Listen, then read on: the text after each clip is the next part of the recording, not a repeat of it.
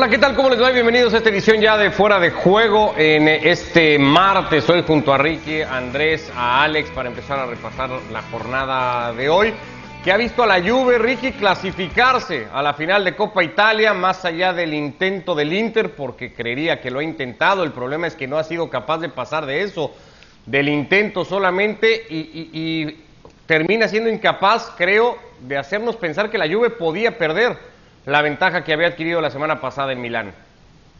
Hola, ¿qué tal? ¿Cómo están? Un abrazo a los tres. Eh, la diferencia la marcó el primer partido con dos errores eh, muy grandes, garrafales por parte del Inter y lo pagó caro. Al margen de todo eso, quiero destacar la gran defensa de la Juve en los dos encuentros.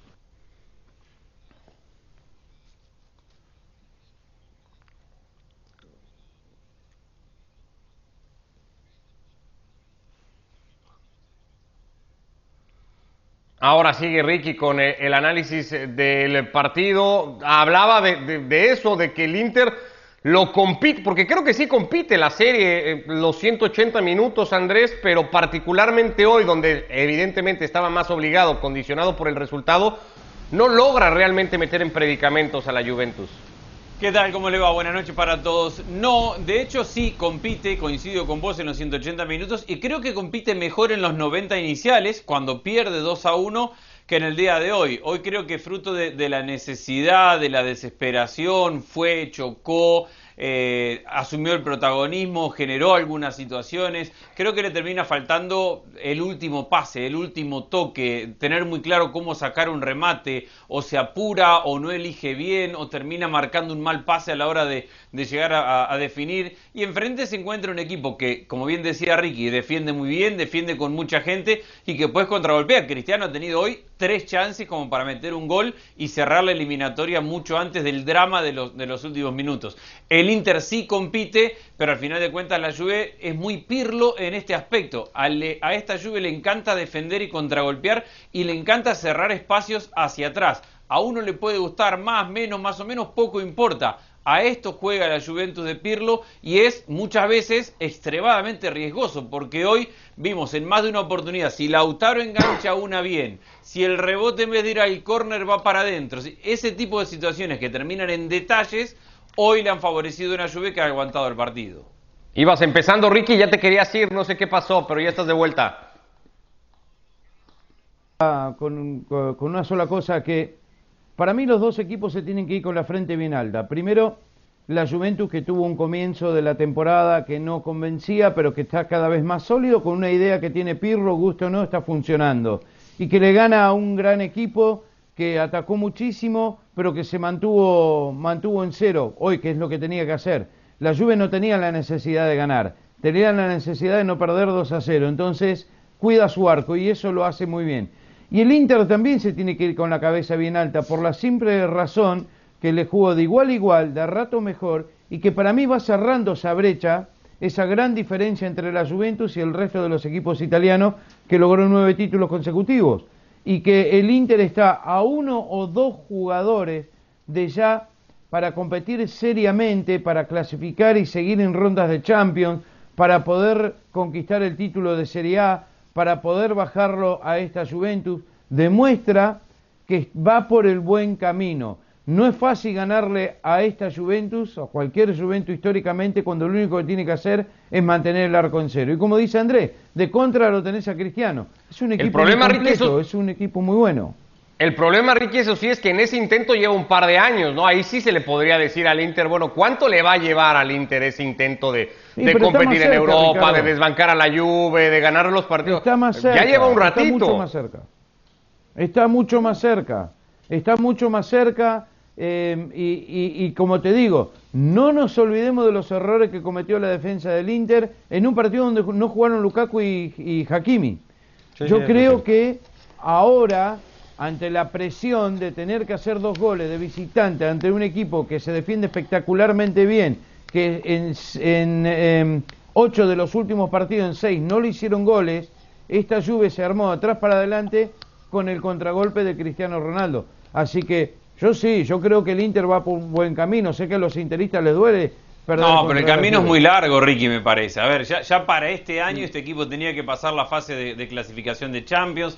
Es verdad que hoy pasa un gol, un gol más, un gol menos, eh, son detalles, pero cuando en la temporada donde ya el año pasado había armado un buen plantel, a, este, a esta temporada le trajeron, le confirmaron varios jugadores como Alexis que hoy no estuvo y le trajeron algunos otros. Y no pasa la fase de grupo de Champions, y te quedas sin meterle un gol a la Juventus en el partido de vuelta, habrá que ver qué pasa con la Serie A, pero sí está más cerca pero creo que la idea de este proyecto, el objetivo de este proyecto era ya estar arriba o ya estar compitiendo mejor o ya estar con mejores resultados más allá de las formas. Y por eso la presión que le vemos a Conte en cada una de sus declaraciones y en cada uno de sus movimientos. El, el equipo está con mucha presión. La histeria de Conte que tantas veces Alex ha resaltado. ¿Qué te ha parecido el partido? No, me pareció, ¿qué tal como estáis? Un abrazo para los tres. Eh, me pareció es un partido muy competido en el que los dos equipos tuvieron eh, sus opciones, un, partido eh, que va a ráfagas también. Me gustó por, por, la novedad, por, por lo despistado que, quedamos todos. lo que propuso Pirlo en los primeros 20 minutos, retrasando a Bentancur entre los dos centrales, entre Delict y Demiral, y metía a los dos laterales por dentro como interiores en el centro del campo. Un movimiento muy extraño, pero que no solamente nos dejó despistados a los, a los espectadores, metiendo a Alessandro y a, Danilo al lado de Rabiot, sino que también al propio Antonio Conte. Pirlo con ese movimiento ganó 20 minutos de tranquilidad, porque hasta que el Inter no ajustó eh, su, su centro del campo sobre todo para dar respuesta a eso, ya habían pasado 20 minutos y la Juventud le había escondido bien la pelota. Pero eh, la radiografía de, Ricky y Andrés es, eh, perfecta. Eh. La Juventus está construida de atrás hacia adelante y es curioso porque esto lo aguanta la personalidad de Pirlo y que el hecho de que también estamos en un fútbol pandémico en el que el resultado está por encima de cualquier consideración estética. Pero imaginaos si el equipo de Sarri, si Sarri hubiera jugado de esta manera, se lo hubieran comido con patatas. Y lo de Antonio Conte es que es lo mismo de siempre. el, al Inter, en este tipo de partidos a vida o muerte, siempre le falta una patatita para el kilo. Siempre. En el momento en que se lo juega toda cara o cruz, siempre le sale cruz. Y, eso está relacionado, creo yo, pues eso, con la personalidad de su entrenador, con la necesidad que tiene el Inter de convertir a su equipo en un conjunto ganador de nuevo y con esa urgencia que, que comentábamos. Y sí, yo le doy la razón a Ricky, está muy cerca, pero el estar muy cerca no es suficiente para un equipo que ha invertido tanto y que se ha puesto tanto en las manos de un entrenador como el Inter. El Inter es Conte, y, para bien y para mal, y en los momentos en los que se tienen que jugar, pues eso, las patatas calientes, al final Conte acaba quemando a su equipo. Para sumar a eso que decía Alex, de, poner a Bentancur entre los dos centrales y hacer que los dos laterales vayan hacia adentro, y, no nos olvidemos que tenía a Cuadrado jugando de volante por derecha y a Bernardeschi por izquierda dándole amplitud. Yo creo que de esta forma lo que consiguió principalmente fue neutralizar a Varela y a Hakimi, porque tanto Varela como Hakimi tenían hombres encima todo el tiempo. Esto de tener al lateral hacia adentro, en el carril interior, atacando, lo hacía estar automáticamente muy cerca de Varela. Y eso le decía a, a Bernardeschi, por banda izquierda, estar muy cerca de Hakimi. Y ese fue el gran problema que tuvo en el partido de Serie A, donde no le encontró la vuelta e incluso en los primeros 90 de esta eliminatoria, porque ganó la lluvia con aquellos errores y los goles de Cristiano, pero la sensación que nos quedó a todos es que el Inter había sido mejor equipo, que Conte le había ganado a Pirlo aquella partida y que por esa banda seguía marcando la diferencia. Creo que la forma en la cual hoy Pirlo corrige para tapar a Varela y a Hakimi principalmente, es sumamente inteligente y es gran parte de, cómo termina definiendo la eliminatoria. Claro, Andrés, y, no solamente eso, desactiva todas las armas, desactiva a Hakimi, desactiva a Varela y desactiva también con la pareja de centrales hoy, que estuvieron maravillosos los dos, a, Lukaku. Eh, a Lukaku prácticamente no le vimos su jugada característica, la de proteger el balón eh, y atraer a los defensores para liberar espacio para Lautaro, porque siempre o de Miral o de Ligt lo anticiparon hicieron un auténtico partidazo los dos centrales de la Juve. Bueno, mañana se va a definir al rival que tenga la Juventus en la final por la Copa Italia. 0 a 0 está el partido entre el Atalanta y el conjunto del Napoli, que viene, Ricky, de una derrota dura el fin de semana frente al Genoa, que viene en medio de algunas dudas, las hemos platicado acá ya varias veces en el entorno, particularmente de Gennaro Gattuso, y que se tiene que ir a meter a un campo de un equipo que si bien no parece ser aquel de del que tanto se habló en su momento, pues ha ido recuperando también, es cierto, eh, muchas sensaciones el equipo de Gasperini. Sí, a ver, eh, hay rumores de que le quedan estos dos partidos a Gatuso que tiene que obtener buenos resultados, el de mañana por la Copa contra el Atalanta y el fin de semana contra la, contra la Juventus. Eh, el, problema ahora con, esta, eh, con este Napoli contra el Atalanta jugando de visitantes que no van a jugar ni Curibalí ni Manolás, le sacás a los dos mm. centrales.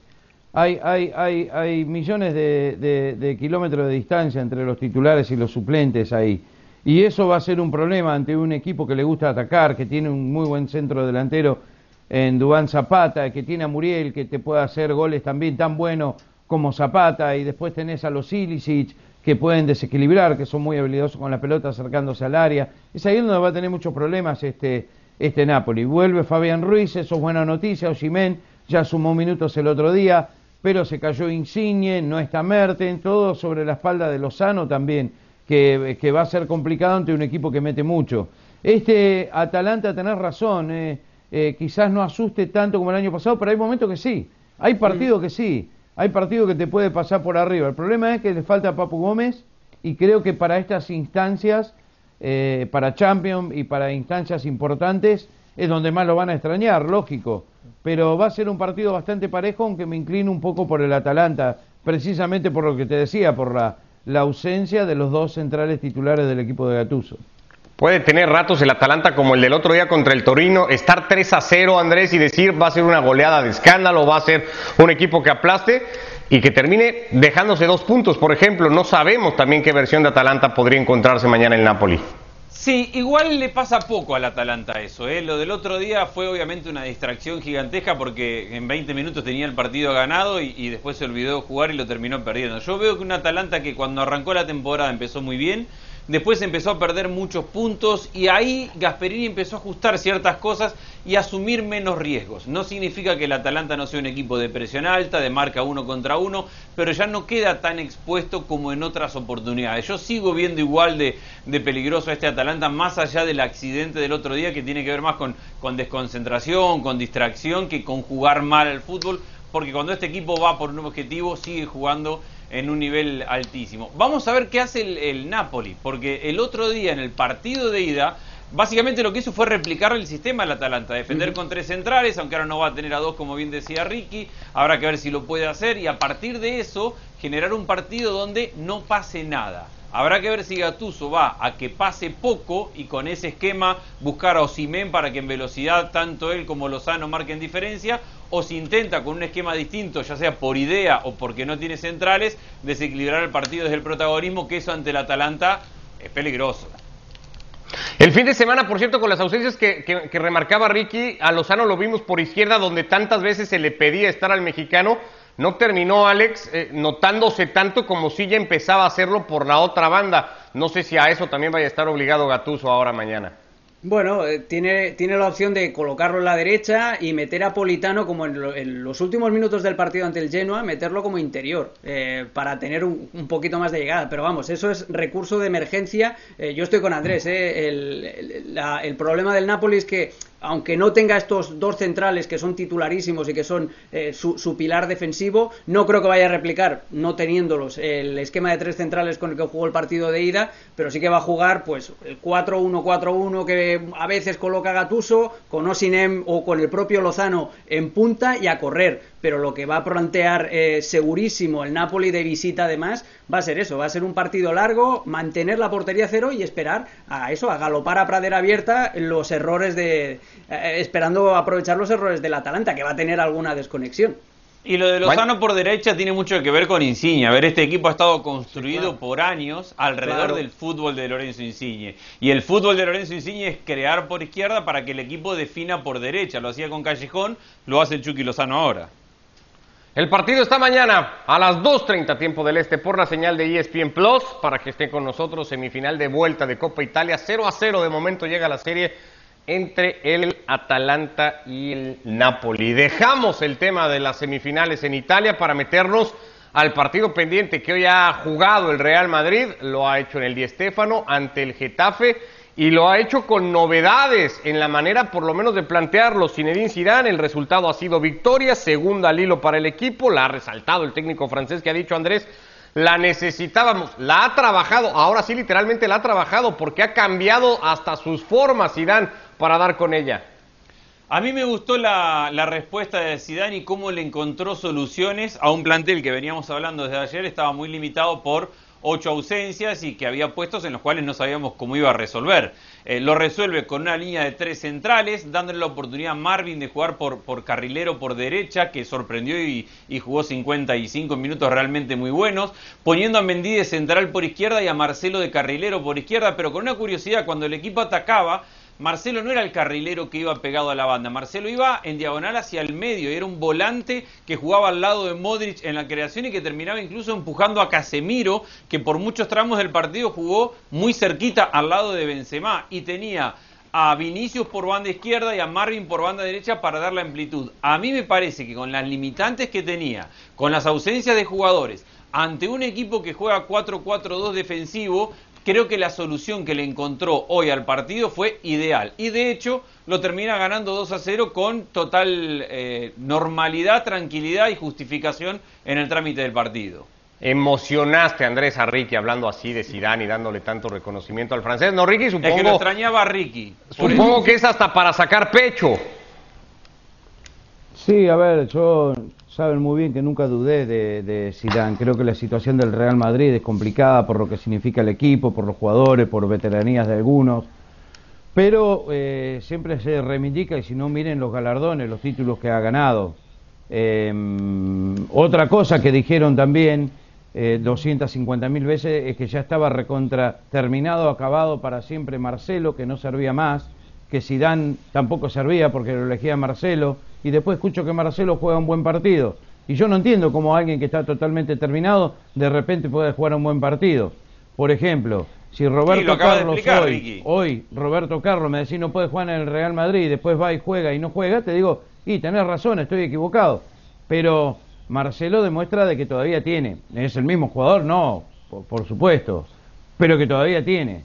Ahora, lo que yo marqué en el primer tiempo, que después se dio en el segundo, que estaba mirando y fijaba por qué no puede notar este Real Madrid, 70% de posesión y 11 centros, pensé que el gol tenía que llegar de un centro. Y, y, así fue, fue un golazo de Benzema, que dicho sea de paso, siempre hablamos de los Lewandowski, de Luis Suárez, de quién es el mejor, Benzema está ahí arriba, ahí arriba, ahí nomás. Es, es increíble el movimiento, la fuerza, lo que tiene. Ese gol para mí fue un golazo, de cómo leyó la jugada, cómo llegó y el segundo gol fue más o menos también un centro. Em, ante un Getafe eh, luchador, un Getafe bien parado, un Getafe que puede complicar a cualquiera, creo que fue, no sé si uno de los mejores partidos del Madrid, pero por lo menos al hincha del Madrid tiene que ilusionar que ante tantas ausencias y algunos chicos jóvenes que entran, eh, tuvo la mayor parte del partido de la pelota, se termina con los tres puntos y Benzema otra vez anotando que es fantástico. Así que me gustó mucho hoy lo de lo de Zidane y lo del equipo merengue. No sé si voy a caer en aguafiestas, Alex, pero ese último punto de Ricky creo que pues es como para un poco resaltarlo más. Le ganó al Getafe, que viene pues como viene en la liga, ¿no? O sea, todo esto muy bien del Madrid, pues pasó contra el Getafe, la verdad. Sí, no, no, hay, que poner las cosas eh, un poquito en contexto. Estamos de acuerdo que Zidane consiguió la cuadratura del círculo hoy, porque era eh, con cuatro defensas, dos de ellos laterales izquierdos que no tienen pierna derecha, conseguir que todo el mundo estuviera cómodo en ese sistema fue eh, es un acierto. Y además, Ricky, ¿por qué juega bien hoy Marcelo? Porque no tiene responsabilidades defensivas, porque le pone a Mendy de escudero para que si Marcelo tarda en bajar, pues todavía te queden cuatro defensas para tapar. ¿Jugó bien o no jugó bien? Jugó muy bien pero ese es esa, es la, esa es la virtud hoy de Zidane, de decir, a ver, ¿qué muñecos, ¿qué muñecos tengo? Tengo a Marcelo, a Marcelo no lo puedo poner de lateral porque se me va a caer toda la defensa. Lo puedo poner de, centrocampista y al final acabó jugando Marcelo, como decía muy bien Andrés, de centrocampista. Y otra cosa, ¿por qué? Eh, eh, y lo de los centros, Ricky, eh, estaba más que preparado, porque esa es la explicación de por qué Casemiro estaba jugando tan cerca de Benzema. El Madrid planteó un partido, sabía que el Getafe se iba a cerrar, que el Getafe Getafe le iba a esperar dentro de su área, bueno, pues te bombardeamos a centros con las apariciones, pues eso, de gente tan buena cabeceadora como Benzema y como el propio Casemiro. Pero, volviendo a la pregunta que me hiciste, eh, Ricardo, es el Getafe. El Getafe no tiene nada que ver con el Getafe de temporadas anteriores. Tiene, ya no presiona como antes, está muy desgastado, se defiende mucho más cerca de su área y por lo tanto permite más remates del rival y lleva 360 minutos sin marcar. Pero, pero no nos olvidemos que el Madrid venía de empatar dos partidos y ganar. Y pasarlas muy mal en Huesca, sí, sí, sí. El último contra los tres últimos de la tabla de posiciones. Entonces, con ocho ausencias, tampoco minicemos con que, bueno, es el Getafe. Bueno, el Getafe era el rival que tenía hoy. Y el Getafe fue un equipo que lo esperó muy ordenado en un 4-4-2 y que lo obligó. Pero que lo exigió poquito, Andrés. ¿no? Eh, a eso iba. Nosotros. Que no hay, no hay exigencia. El, otro día que lo hoy el Getafe, eso también es Eso, pero por, por la presión. decimos que el Madrid no le encuentra soluciones a los partidos donde el rival se le mete atrás? Hoy le encontró la solución a un rival que se le metió con un 4-4-2 y lo esperó en su propia área. Entonces, a ver, yo no creo que Zidane sea un genio ni creo que Marcelo pase a ser la mejor versión de Roberto Carlos como, como nos dice Ricky. Digo que hoy, ante este rival, con todos los problemas que tenía el Real Madrid, le encontró la solución. Yo Pero ese es el, para ser campeón ese es el punto, Andrés. Que hoy le encontró la solución pero ese es el punto, hoy, porque mucha gente a partir de hoy se va a empezar a engorilar con ese sistema de tres centrales como si Zidane hubiera descubierto el agua tibia, que le pasó lo mismo, exactamente lo mismo al Barcelona cuando probó ese sistema de tres centrales, te funciona para determinados partidos ante determinados rivales, pero es un equipo grande, un equipo como el Madrid que tiene que llevar la iniciativa, no puede. a largo plazo no funciona. Bueno, ya que estamos con el Barcelona, metámonos un poquito en su semifinal. Mañana la juega, la ida en Copa del Rey, la, lo hace ante el Sevilla. Eh, Ricky, le cae el partido con muchas bajas eh, eh, en la zona en donde más ha resentido los partidos el Barça últimamente, esa que tiene que ver con su defensa. Ahí va a tener que hacer ajustes Kuman, no va a tener lateral derecho, por ejemplo. Jordi Alba, tal vez el único titular indiscutible que pueda haber en esa última línea, pero después de medio campo hacia adelante están los seis con los que Kuman puede plantear, creo, pues un partido para irlo a buscar ante un Sevilla que también tendrá sus ausencias. Sí, em, es una pena que se hayan tenido que enfrentar ahora en esta semi, siendo los dos eh, equipos más atractivos de la Copa del Rey de lo que queda. Pero este Barcelona está con confianza, está muy bien, pero sabemos que el equipo de Lopetegui, em, para estos tipos de partidos, para todos los eh, eh, torneo, todas las copas eh, son, eh, extraordinarios como lo juega. Lucas Ocampo lo van a extrañar mucho porque es un jugador muy metedor que aporta mucho en los dos sectores del campo de juego y que desde mi punto de vista esta es una de las bajas más importantes para, para el partido. Espero que Messi arranque de titular, no de suplente como el otro día.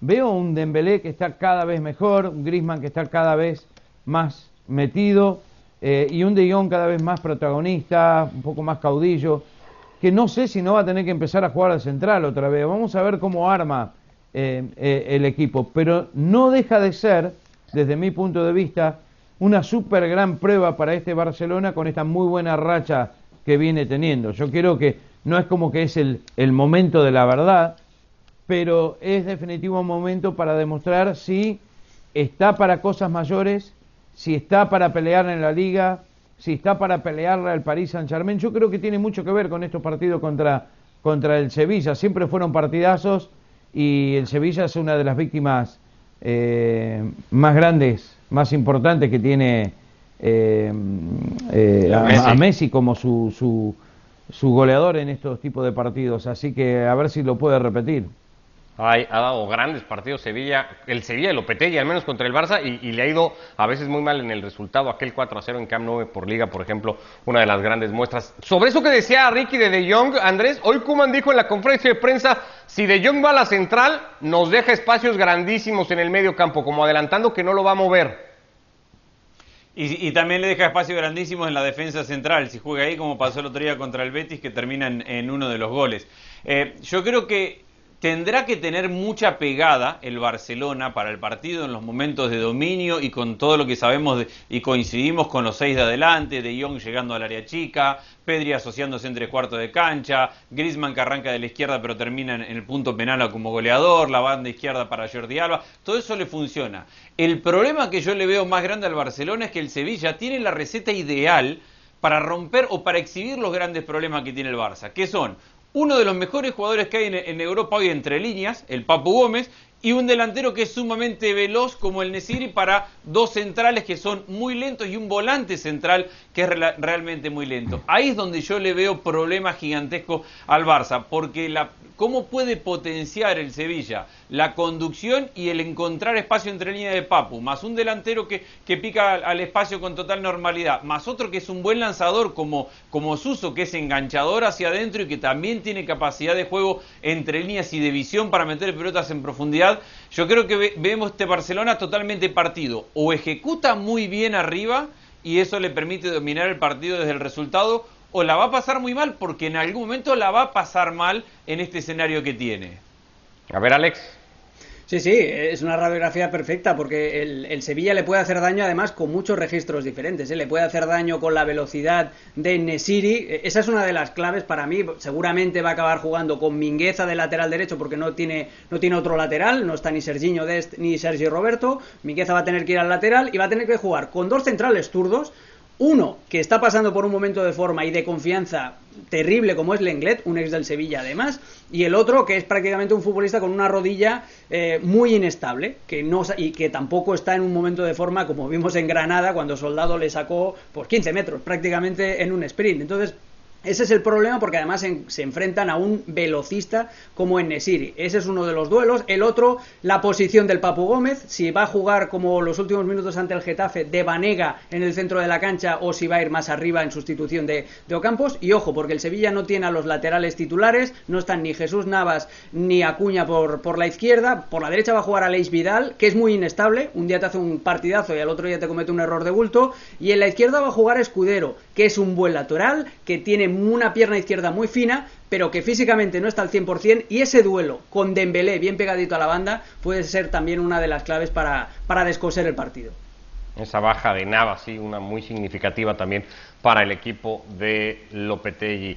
Bueno, pues hablamos un poquito del Manchester United, ya que estamos con las copas en FA Cup, el equipo de Solskjaer, Alex, síguete con el análisis, le ha ganado con sufrimiento y en alargue y llevando el partido pues al extremo casi con el gol de McTominay, 1 a 0 al West Ham para clasificarse en el torneo copero. Con Fabianski como actor principal, llevó él solito al, equipo y bueno, al partido a la prórroga con manos como esta que acabamos de ver que es espectacular. Pero bueno, un West Ham que fue a, defenderse, que fue a hacer el partido largo, que lo consiguió. Y hay una idea muy clara. El Manchester United es un equipo cuando juega con Bruno Fernández en la media punta y un equipo que es muy inferior cuando no está el portugués. Hoy le volvió a dar Solskjaer una oportunidad a Donny Van de Beek y no, y no, no funciona. El Manchester United está pensado para que Rashford, Bruno Fernández jueguen juntitos, para que Cavani también amenace, amenace que no me salía, con el, eh, con el remate de, cabeza y después, al final, el gol lo marca McTominay, pero una asistencia maravillosa, que vamos a ver, de, Michael, eh, de Marcus Rashford. Sí. Ricky no está muy de acuerdo, ¿no? Ricky siempre dice que Bruno Fernández es pues uno más casi, ¿no? En este equipo, Ricky. Lo has dicho. No, no, no, no, es el único rescatable definitivamente, pero tampoco eh, tampoco es eh, Puskas en los años 50, como a veces lo hacen eh, notar. todavía no ha ganado absolutamente nada con este Manchester United. Sí, juega lindo de rato, sí, patea muy bien los penales, sí, hace goles importantes, pero la verdad de todo es que tampoco exageremos. a ver, esperemos, esperemos que gane algo. Jugar juega lindo, pero ya está. No podemos hablar de Bruno Fernández hasta que acabe la temporada. O sea, no, no, se, no se habla más el tema en fuera de juego. Si no, podemos hablar a fin de año y si no decimos que es un fracaso. Me preguntan mi opinión, es mi opinión, pero por supuesto, adelante. Cuéntenos. Ha pasado de ser. Es el nuevo De Gea, ¿eh? Es el nuevo De Gea, Bruno Fernández. A ver, cuando decíamos. cuando vino Van de Beek a este equipo y dijimos, ¿para qué va Van de Beek al, al Manchester United que está Bruno Fernández? La historia termina probando que Van de Beek lo ha sentido. Ha perdido protagonismo, no juega nunca. Cuando juega está totalmente fuera de ritmo porque, porque no le toca jugar. Los dos equipos fueron muy titulares. Hoy el Manchester United solamente pone a Telles por banda izquierda en lugar de Luke Shaw. Cambia uno de los volantes centrales y, y lo deja fuera a Bruno Fernández Fernández, porque incluso Marcial, que juega de centro delantero, muchas veces lo hace. No es que Cavani sea indiscutido en este equipo, sino que alternan bastante. Y el, y el West Ham jugó muy, muy titular, pero con un jugador que es volante central en tres cuartos de cancha, a defender, como decía Alex. Y así se ha clasificado entonces el equipo de Solskjaer a los cuartos de final de la FA Mañana, por cierto, en ese torneo, Ancelotti contra Mourinho. Ya estaremos hablando de ese Everton Tottenham seguramente en la edición de mañana. Ya nos vamos, Rico, y gracias, Andrés. no vas a poder dormir, Ancelotti con Mourinho. ¿Qué vas a hacer? Papá contra mamá, ¿eh? Es complicado esto. Chao. Que les vaya muy bien.